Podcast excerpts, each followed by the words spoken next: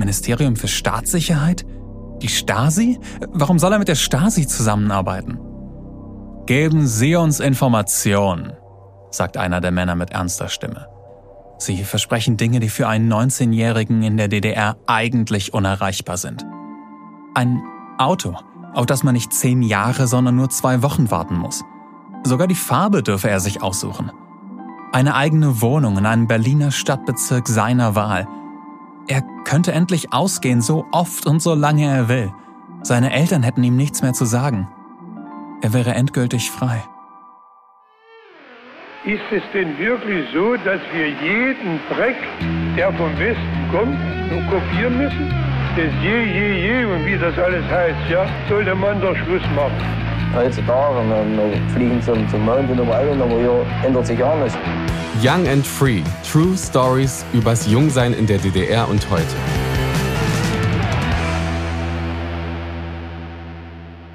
Hallo und herzlich willkommen zur zweiten Folge von Young and Free. Wir wollen hier in diesem Podcast ja darüber sprechen, wie es war, in der DDR jung zu sein und auch frei zu sein und aber auch, was das mit uns heute zu tun hat. Und das Coole ist, wir erzählen hier echte Geschichten, also True Stories von echten Menschen. In dieser heutigen Folge geht es um Verrat. Vielleicht habt ihr ja Folge 1 schon gehört, wenn nicht, macht ihr das einfach danach. Da ging es ja unter anderem darum, dass Konstanze von ihrer Freundin bespitzelt wurde. Und vielleicht fragt ihr euch, wie kommen Menschen eigentlich dazu, sowas zu tun? Das werden wir heute so ein bisschen klären. Und außerdem geht es in dieser Folge auch um Homosexualität. Es gab natürlich auch in der DDR Menschen, die gemerkt haben, dass sie lesbisch sind oder schwul sind. Aber wie so ein Coming-out damals ablief und ob sich in unserem Fall Männer einfach so daten konnten, das klären wir heute auch. Mein Name ist Florian Prokop. Ich freue mich, in dieser und den nächsten Folgen echte Stories von Menschen zu erfahren, die für ihre Freiheit gekämpft haben und auch, was sie dafür alles in Kauf nehmen mussten. Und ich bin hier natürlich nicht allein. Mit dabei ist die Historikerin Janine Funke. Hallo Janine. Hallo Flo. Janine, du kennst dich ja mit der Forschung zur DDR aus und du wirst mir auch helfen, die Geschichte, die wir gleich hören, besser zu verstehen. Und du hast auch mit den Menschen hinter den Geschichten gesprochen. Genau, das habe ich gemacht. Und ich möchte gern nochmal an dieser Stelle daran erinnern, dass die Geschichte, die wir gleich hören, eine Nacherzählung ist. Also wir haben mit den Zeitzeuginnen gesprochen und wir erzählen jetzt ihre Geschichte nach. Um das Ganze einzuordnen, haben wir uns dann auch mit aktueller Forschung beschäftigt und ganz viele komplizierte Dinge, die Historikerinnen ebenso in dicke Bücher schreiben, hier versucht, möglichst kompakt zusammenzufassen. Und alle Quellen dazu findet ihr in den Show Notes. Fangen wir mal an mit unserer heutigen Geschichte. Die beginnt ja im Jahr 1986. Da wird es die DDR ja gar nicht mehr so lange geben, aber das weiß damals natürlich noch gar niemand, ne? Ja, also wenn man in einer bestimmten Zeit lebt, ist es natürlich total schwer vorauszusagen, was in der Zukunft passieren wird. Zumal der Zusammenbruch von dem ganzen Staat ist natürlich total komplex und da gibt es viele Faktoren, die da reinspielen, zum Beispiel wirtschaftliche und politische Faktoren. Und 1986 war die Wirtschaft der DDR schon reformbedürftig und das Land selber war hoch verschuldet. Auch politisch war die DDR in der Krise und das sieht man zum Beispiel daran, dass Mitte der 1980er Jahre extrem viele Ausreiseanträge gestellt wurden. Und es geht um Mario um diese Geschichte und der hatte wahrscheinlich keine Ahnung, wie es um die DDR 1986 stand. Der war damals 19 Jahre alt, wohnte in Ostberlin und war eigentlich ein total unpolitischer Typ. Er sagt heute, die Politik der DDR war ihm damals komplett egal. Wie ganz viele andere Menschen auch, hat er sich eigentlich ganz gut eingerichtet in der DDR. Er hat heimlich Westfernsehen geschaut und hört auch dieselbe Musik, die Jugendliche aus der Bundesrepublik damals gehört haben. Das war so 80er Jahre Pop von Depeche Mode bis Falco. Und auch Marios Start in die Erwachsenenwelt lief schon ziemlich gut. Er hatte einen coolen Job in der Gastronomie und hat da im Vergleich zu anderen Jugendlichen ziemlich viel Geld verdient. Er wusste auch schon, dass er schwul war und stand dazu. Er hat zumindest seinem engsten Umfeld damals schon gesagt, dass er schwul ist und die haben ihn einfach so akzeptiert, wie er war. Und dass es in diesem Jahr, also 1986, als er gerade mal 19 Jahre alt war, dass es da so gut lief für ihn, das lag auch an Gottfried. Das war ein älterer Mann aus Westberlin, mit dem hat Mario eine Fernbeziehung geführt. Gottfried hat ihn in Ostberlin besucht und die beiden sind nach Ungarn in den Urlaub gefahren. Wie so eine Liebesgeschichte zwischen Ost- und Westdeutschland funktioniert, haben wir schon in der ersten Folge besprochen. Ihr wisst also, die einen konnten die anderen besuchen, die anderen konnten aber nicht die einen besuchen. Und Mario hatte es jedenfalls ziemlich gut in der DDR, wie er heute sagt. Und dann ist das Ganze aber einmal innerhalb von zwei, drei Wochen komplett gekippt. Das, was sich gerade noch so cool für ihn angefühlt hat, wurde komplett zum Albtraum. Es sind nämlich zwei Männer aufgetaucht und die haben Mario vor eine Entscheidung gestellt, die sein Leben komplett verändern sollte. Frühling und Sommer 1986. Der bis dahin größte Atomunfall der Geschichte ereignet sich Ende April im Atomkraftwerk Tschernobyl in der Ukraine. Zwei Monate später verliert das westdeutsche Fußballteam im WM-Finale gegen Argentinien. Die DDR fliegt schon in der Qualifizierung raus. Im gleichen Jahr bekommen die Jugendlichen in der DDR endlich eine eigene Radiostation. DT64 spielt Popmusik aus den britischen, amerikanischen und westdeutschen Charts. Herbst 1986. Das Metropa Flughafenrestaurant Berlin-Schönefeld ist ein glamouröser Ort. So viele Menschen aus dem Ausland sieht man sonst selten in der DDR. Sie tragen Schulterpolster, bunte Hemden, Baseballkappen und Levis Jeans. Sie riechen nach Parfums von Jill Sander und Calvin Klein. Alles Dinge, die es in der DDR nicht zu kaufen gibt. Während die Gäste auf ihren Flug warten, essen sie mit Käse überbackenes Steak, Lecho-Eintopf und Soljanka. Vor den Scheiben des Panoramafensters im Restaurant starten und landen Maschinen aus aller Welt. Schönefeld ist der Zentralflughafen der DDR, aber auch viele Westberliner kommen in Bussen hierher. Schönefeld ist das wichtigste Drehkreuz in Ostdeutschland. 53 Ziele auf vier Kontinenten erreicht man von diesem Flughafen. Zwischen den Tischen tänzelt ein junger Mann umher. Mario. Er ist 19 Jahre alt und arbeitet als Kellner, trägt eine schwarze Hose, ein weißes Hemd, eine rote Weste und eine Fliege. Seine braunen Locken fallen ihm in die Stirn. Wenn Mario die Gäste bewirtet, ist er gut drauf. Er bezirzt sie regelrecht, macht Komplimente, ist charmant. Je besser er sich mit ihnen versteht, desto mehr wertvolles Westgeld stecken sie ihm zu. Mario liebt seinen Job und dieses schnelle, leichte Leben. Eigentlich wollte er Schauspieler werden. Jetzt ist das Flughafenrestaurant seine Bühne und er ist hier der Star. Mario bestimmt, wer einen Tisch bekommt und wer nicht. Das Restaurant ist so beliebt, dass es eine Warteschlange gibt. Leute, die ihm gefallen, winkt er nach vorne. Andere weist er zurück. Der Kunde ist König, aber der Kellner ist Kaiser. Das ist Marios Lieblingssprichwort. An diesem Tag passt ihn sein Chef im Restaurant ab. Er soll mit ins Büro kommen. Mario, kommst du mal bitte?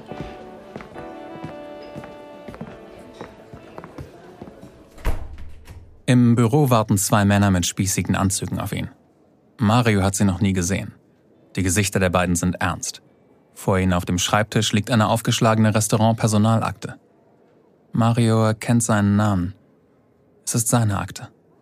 Setzen Sie sich, sagt einer der Männer. Ohne sich vorzustellen, redet der Mann weiter. Wir sind mit Ihren Arbeitsleistungen sehr zufrieden, Herr Röhrlich. Mario bedankt sich vorsichtig. Eine Sache ähm, gibt es aber. Ihre Kontaktbemühungen zu Personen des westlichen Auslands, die gefallen uns überhaupt nicht.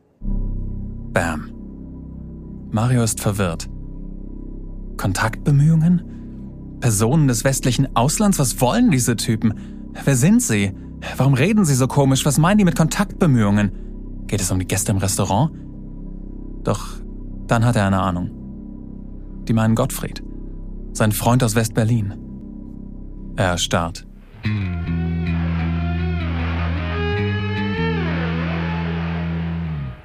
Mit Gottfried ist Mario seit einem Jahr zusammen. Gottfried ist schon über 40, arbeitet in der Wirtschaftspolitik, hat Geld, Geschmack und alle möglichen Beziehungen. Regelmäßig kommt er Mario besuchen. Die beiden treffen sich in feinen Hotels und Restaurants. Gottfried erfüllt Mario jeden Wunsch. Einmal hat er ihm sogar Backstage-Karten für ein Falco-Konzert in Budapest besorgt.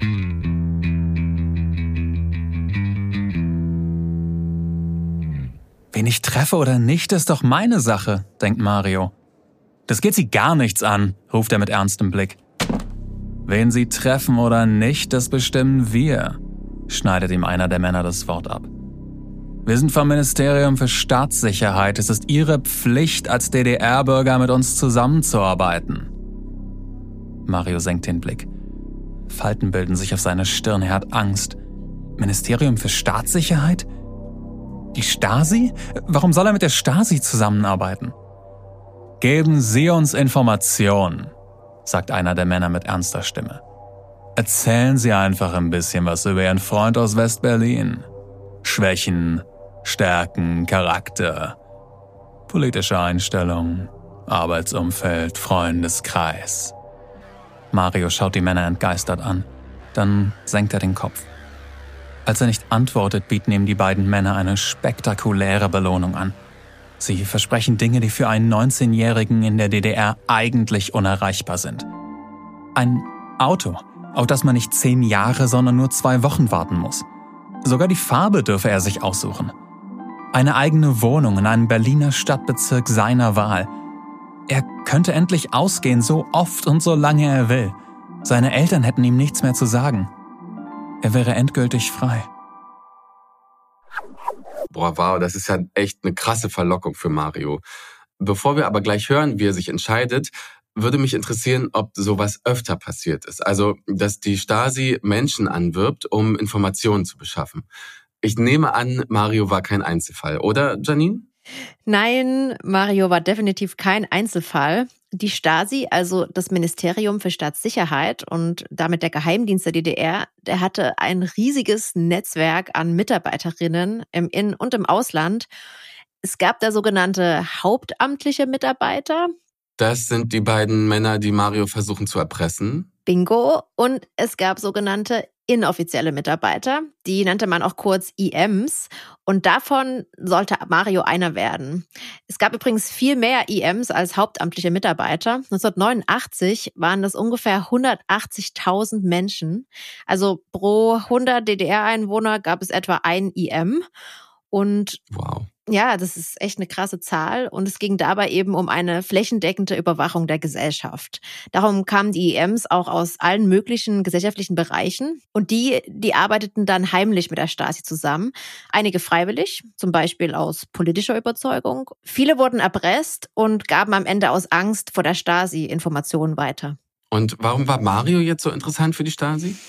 Ja, also Mario hatte ja einen Kontakt nach Westberlin und von dem hat man sich wohl brauchbare Informationen über die Bundesrepublik erhofft. Also Gottfried, der fädelte damals Wirtschaftsgeschäfte zwischen Westdeutschland und osteuropäischen Staaten wie Ungarn ein.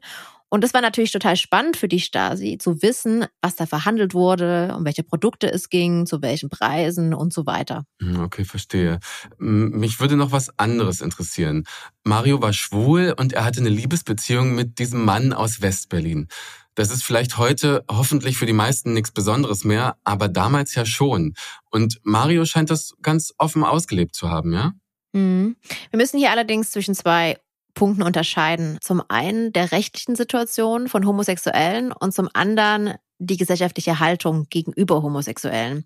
Dieser Paragraph 175, der Homosexualität in Deutschland sehr lange unter Strafe stellte und der in der Zeit des Nationalsozialismus nochmal verschärft wurde, der wurde 1968 in der DDR abgeschafft. Das Strafrecht der DDR war in diesem Punkt ja also recht liberal, auch im Vergleich zur Bundesrepublik. Und an dieser Stelle vielleicht eine kleine Side Note. Ich habe so einen anderen Podcast gemacht, der behandelt die queere Geschichte Deutschlands. Und da gibt's auch eine Folge zum Paragraphen 175. Könnt ihr auch reinhören. Den Link dazu gibt natürlich auch in den Show Notes. Ja, auf jeden Fall. Sehr, sehr spannende Folge. Der andere Punkt ist aber die gesellschaftliche Haltung. Und da war das sehr anders. Homosexuelle wurden in der DDR, genauso wie auch in Westdeutschland, diskriminiert und waren quasi unsichtbar.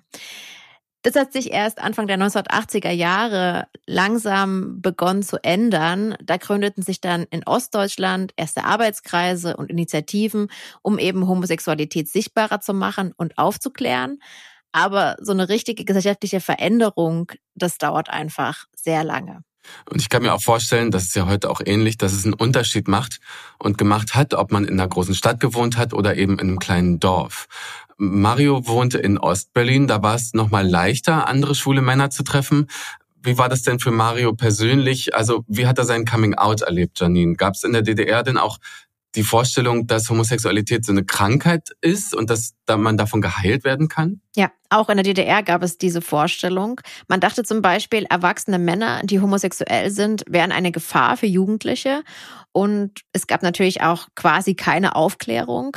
Mario sagt heute, er hatte am Anfang keine Ahnung, was mit ihm eigentlich los ist. Also Männer zogen ihn an, aber er wusste gar nicht, was das eigentlich bedeutete. Und der ist dann sogar zum Arzt gegangen. Und wie hat er reagiert? Ja, da hatte Mario wirklich mega Glück. Der Arzt war nämlich selber schwul und der hat ihn dann aufgeklärt.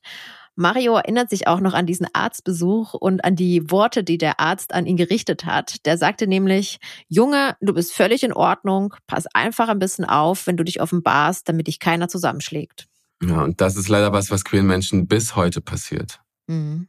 Ja, also sexuelle Minderheiten wurden auch in der DDR diskriminiert auch wenn es strafrechtlich in der DDR relativ wenige Verurteilungen gab, hat das DDR-Regime sexuelle Minderheiten zwar geduldet, aber eben nicht akzeptiert.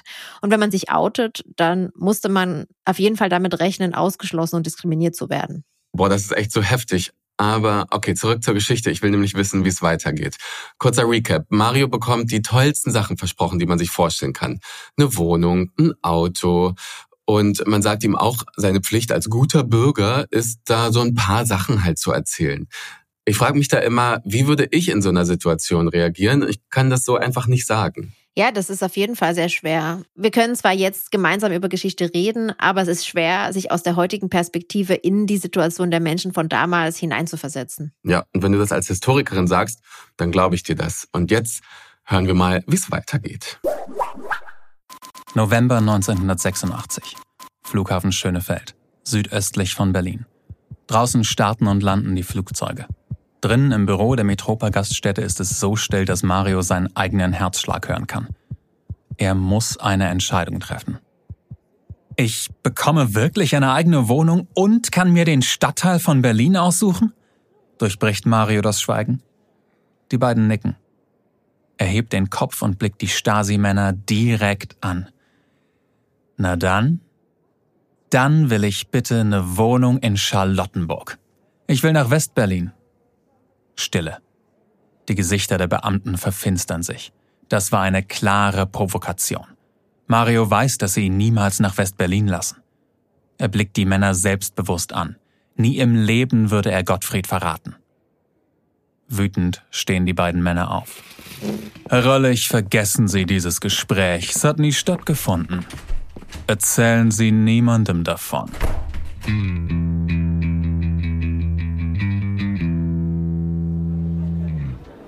Dann ist alles wie immer. Drei Wochen lang. Mario hat die beiden Männer schon fast vergessen, aber dann ruft ihn sein Chef wieder in sein Büro. Sie sind wieder da, die Männer von der Stasi, und blicken ihn an. Starr.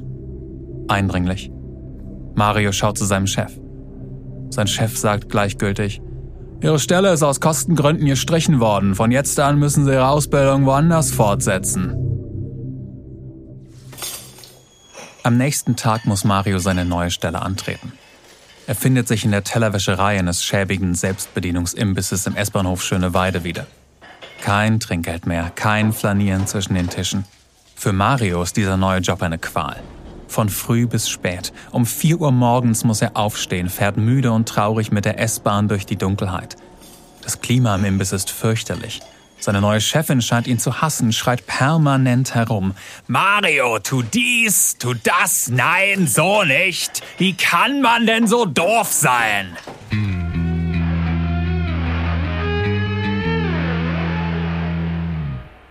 Mario will kündigen, aber die beiden Stasi-Männer drohen ihm. Sie würden ihn bestrafen, wegen asozialen Verhaltens.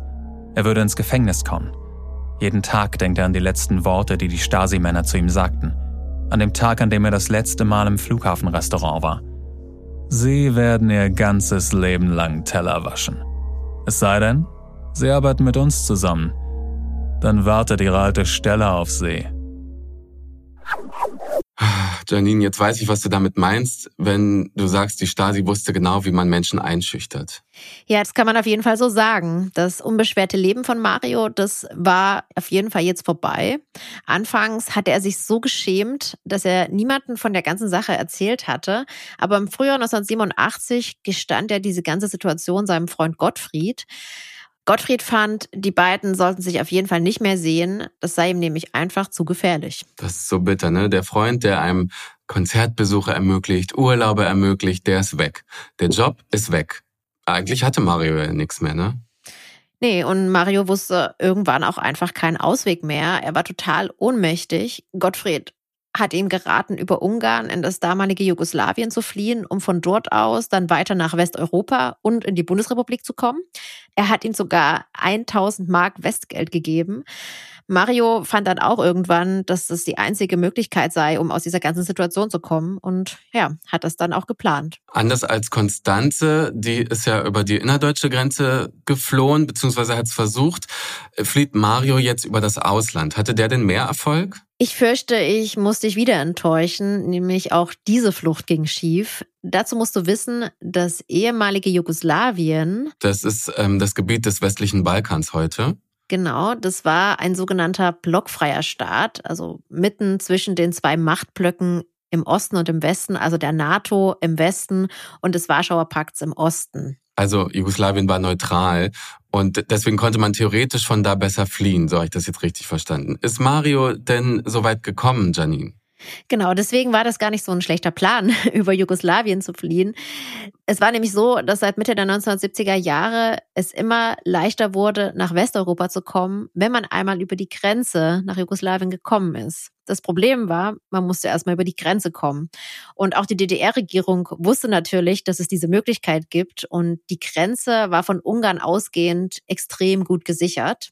Mario fuhr dann damals ohne großen Plan nach Südungarn und lief nachts etwa in die Richtung, in der er meinte, dass da Jugoslawien sein könnte. Es war nämlich auch schwer zu der Zeit, brauchbare Landkarten zu kaufen. Er dachte dann schon, er hat es geschafft, aber dann hörte er Schüsse die kamen von einem ungarischen Bauern, der hat ihn dann festgenommen und hat ihn bei der Grenzpolizei abgeliefert. Und der Bauer, der bekam dafür ein Kopfgeld und Mario, der landete im Gefängnis. Erst in Ungarn und dann wurde er in die DDR gebracht. Also wieder so eine tragische Geschichte. Dann ist er also wieder in der DDR, da hat die Stasi ihn ja richtig in der Hand. Hören wir mal, wie es weitergeht. Sommer 1987. Das Schlimmste ist diese verdammte Einsamkeit. Mario sitzt in einer Gefängniszelle und starrt auf die Glasbausteine, durch die die Sonne schimmert. Die Warterei macht ihn fertig. Tage und Wochen vergehen und nichts passiert. Mario trägt einen blauen Trainingsanzug aus Kunstfasern. Er schwitzt. Die Heizung läuft und der Raum fühlt sich an wie eine Sauna, aus der man nicht heraus kann. Er hat keine Ahnung, dass er sich im Stasi-Gefängnis in Berlin-Hohenschönhausen befindet. Ein Gefängnis, das es auf keiner Karte gibt, in das Menschen gebracht werden, die von der Geheimpolizei der DDR verhört werden sollen. Mario wird hier nicht mehr mit seinem Namen angesprochen. Er ist nur noch eine Zahl. Mitkommen 328. Seit seiner Ankunft wird er nur noch mit seiner Häftlingsnummer angesprochen. Einmal in der Woche duschen, Freigang in einem Betonkäfig, den Himmel sieht er nur durch Maschendraht. Sein Bauch wird jeden Tag dicker, weil das Essen so fettig ist und er sich so wenig bewegen darf.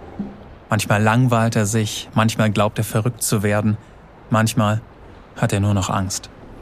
Er versteht einfach nicht, was hier mit ihm passiert. Eine Weile lang lassen ihn die Vernehmer in Ruhe. Dann holen sie ihn wieder zum Verhör. Fünf Stunden, acht Stunden. Einmal verhören ihn die Stasi-Leute sogar 22 Stunden am Stück. Immer wieder stellen sie ihm dieselben Fragen. Wer sind die Hintermänner ihrer Flucht? Mario sitzt auf einem Hocker in der Ecke des Verhörzimmers. Er stellt sich vor, dass er sich unter einer Glocke aus Glas befindet. Je brutaler das Verhör, je gemeiner die Beschimpfungen, desto mehr macht er dicht. Mario denkt, ihr könnt mir doch nichts. Manchmal sitzt er in seiner Zelle und überlegt, ob er nicht vielleicht doch irgendwas sagen könnte, um den Druck zu verringern. Er denkt sich etwas aus. Später im Verhör erzählt er von Verbrechen, die nie begangen wurden und von Menschen, die es nicht gibt. Die Stasi prüft jede seiner Aussagen. Lügen hat keinen Sinn. Sie finden alles heraus. Wie lange ist er jetzt hier? Tage? Wochen?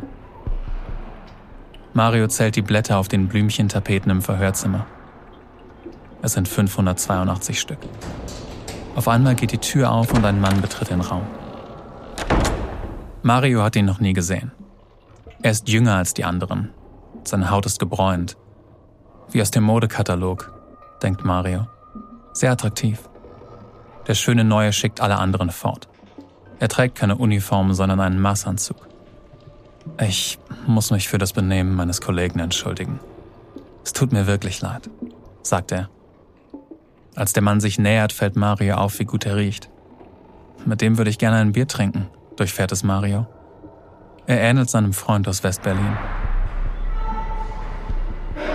Dieses Spiel wiederholt sich jeden Tag. Ein Mann in Uniform brüllt ihn an, die Tür geht auf, der schöne Mann ohne Uniform kommt rein und alles ist wieder gut. Er gibt Mario das Gefühl, dass er ihm wirklich helfen will. Denk doch mal nach, sagt der schöne Mann. Du kannst mit zwei bis acht Jahren Gefängnis rechnen. Du landest dort mit 15 Mördern in einer Zelle. Für dich als schwuler Mann wird das nicht angenehm. Das überlebst du doch nicht. Rede mit uns, dann kommst du hier raus. Einmal legt er seinen Arm auf Marios Schulter und kommt ihm ganz nah. Er schaltet das Tonband aus, das auf dem Tisch vor Mario steht und sonst immer mitläuft. Rückt seinen Stuhl neben Marios. Also, Sportsfreund, du siehst, ich bin fair.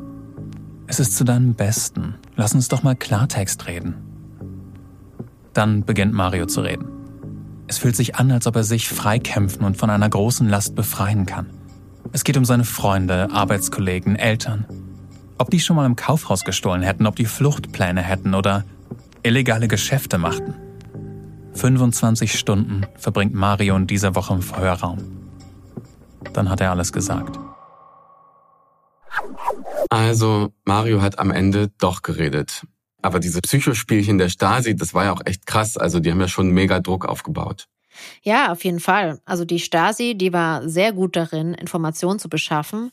Es gibt noch ein anderes spannendes Detail. Als Mario begann zu erzählen, da war das Tonband vor ihm ausgeschaltet. Erinnerst du dich? Mhm. Aber im Wandschrank, da war noch ein zweites Aufnahmegerät versteckt. Und das war auch so ein psychologischer Trick, damit die Leute mehr erzählen.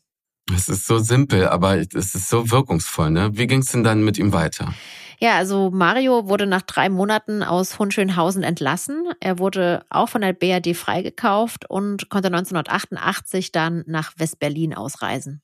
Das klingt ja jetzt nicht gerade nach Ende gut, alles gut. Er hat ja total viele Informationen über andere Menschen weitergegeben, was er ja auch nie machen wollte. Konnte er damit leben? Was hat das denn mit ihm gemacht? Also Mario selbst sagt, er hat sich auf jeden Fall schuldig gefühlt und so ging es auch vielen anderen Menschen, die am Ende eben unter diesen krassen Bedingungen und, und unter diesem schweren Druck Informationen weitergegeben haben. Nach seiner Ausreise aus der DDR, da wollte Mario mit dieser ganzen Sache eigentlich erstmal überhaupt nichts mehr zu tun haben und hat das Thema total verdrängt. Aber ja, irgendwann, so ist es ja meistens im Leben, wird man dann doch mit seiner Geschichte konfrontiert und bei ihm war das so, es gab einen krassen Zufall, nämlich der Mann, den er als schönen Stasi-Mann bezeichnet hat, den hat er zufällig wieder getroffen. Und Mario war nach dieser Begegnung komplett am Ende. Er hat sogar versucht, sich umzubringen. What? Der hat den Typen wieder getroffen, der ihn zum Reden gebracht hat. Da ist ja klar, dass dann alles wieder hochkommt. Ja, Mario hat sich dann aber entschieden, sich seiner Vergangenheit zu stellen. Er hat eine Psychotherapie gemacht, ist an den Ort seiner Haft zurückgekehrt und heute führt er Besucher durch das ehemalige Gefängnis in Hohenschönhausen. Also falls ihr mal in Berlin seid und das Gefängnis besichtigen wollt, dann könnt ihr auch Mario dort treffen. Hm. Eine Sache würde mich noch interessieren. Was ist denn mit den Menschen passiert, über die Mario im Verhör erzählt hat? Also sind die auch ins Gefängnis gekommen? Das ist eine sehr gute Frage, eine Frage, die auch Mario total beschäftigt hat. Er hat seine Stasi-Akte eingesehen und daraufhin alle Menschen, über die er im Verhör was gesagt hat, eingeladen. Er hat seine Freunde und seine Familie durch die Gedenkstätte Hohenschönhausen geführt und ihnen eben dann auch von seiner Haft erzählt. Niemand ist nach Marios Geständnis verhaftet worden und ein alter Bekannter sagte nach der Führung auch zu ihm, Mario, du musst dich nicht entschuldigen. Ich hätte an deiner Stelle damals dasselbe getan. Oh, ich glaube, das wäre auch echt eine Erleichterung für mich. Ich habe heute auf jeden Fall wieder ein Stück mehr erfahren, welche Freiheiten und welche Freiräume sich junge Menschen in der DDR erkämpft haben, welche sie aber auch verloren haben und dass man durchaus einen richtig guten Job haben konnte, aber eben einem auch durch die Stasi alles genommen werden konnte und dass dieses System DDR echt krassen Druck ausüben konnte. Und ich finde es auf jeden Fall auch stark, wie sich Mario später nochmal seiner Geschichte gestellt hat und das alles aufgearbeitet hat. Und natürlich, dass er uns von sich erzählt hat. Danke Janine an dieser Stelle. Und damit sind wir auch schon am Ende der zweiten Folge von Young and Free. Wenn es euch gefallen hat, dann freuen wir uns, wenn ihr uns abonniert, wenn ihr uns überall möglichst gute Bewertungen da lässt. Ich will noch eine kleine Vorschau auf die nächste Episode geben. Da haben wir wieder eine neue spannende True Story für euch.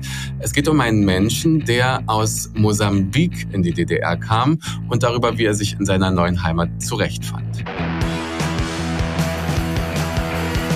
Ich bin Florian Prokop. Young and Free ist ein Podcast der Kooperative Berlin, gefördert von der Beauftragten der Bundesregierung für Kultur und Medien im Bundesprogramm Jugend erinnert und unterstützt von der Bundesstiftung zur Aufarbeitung der SED-Diktatur.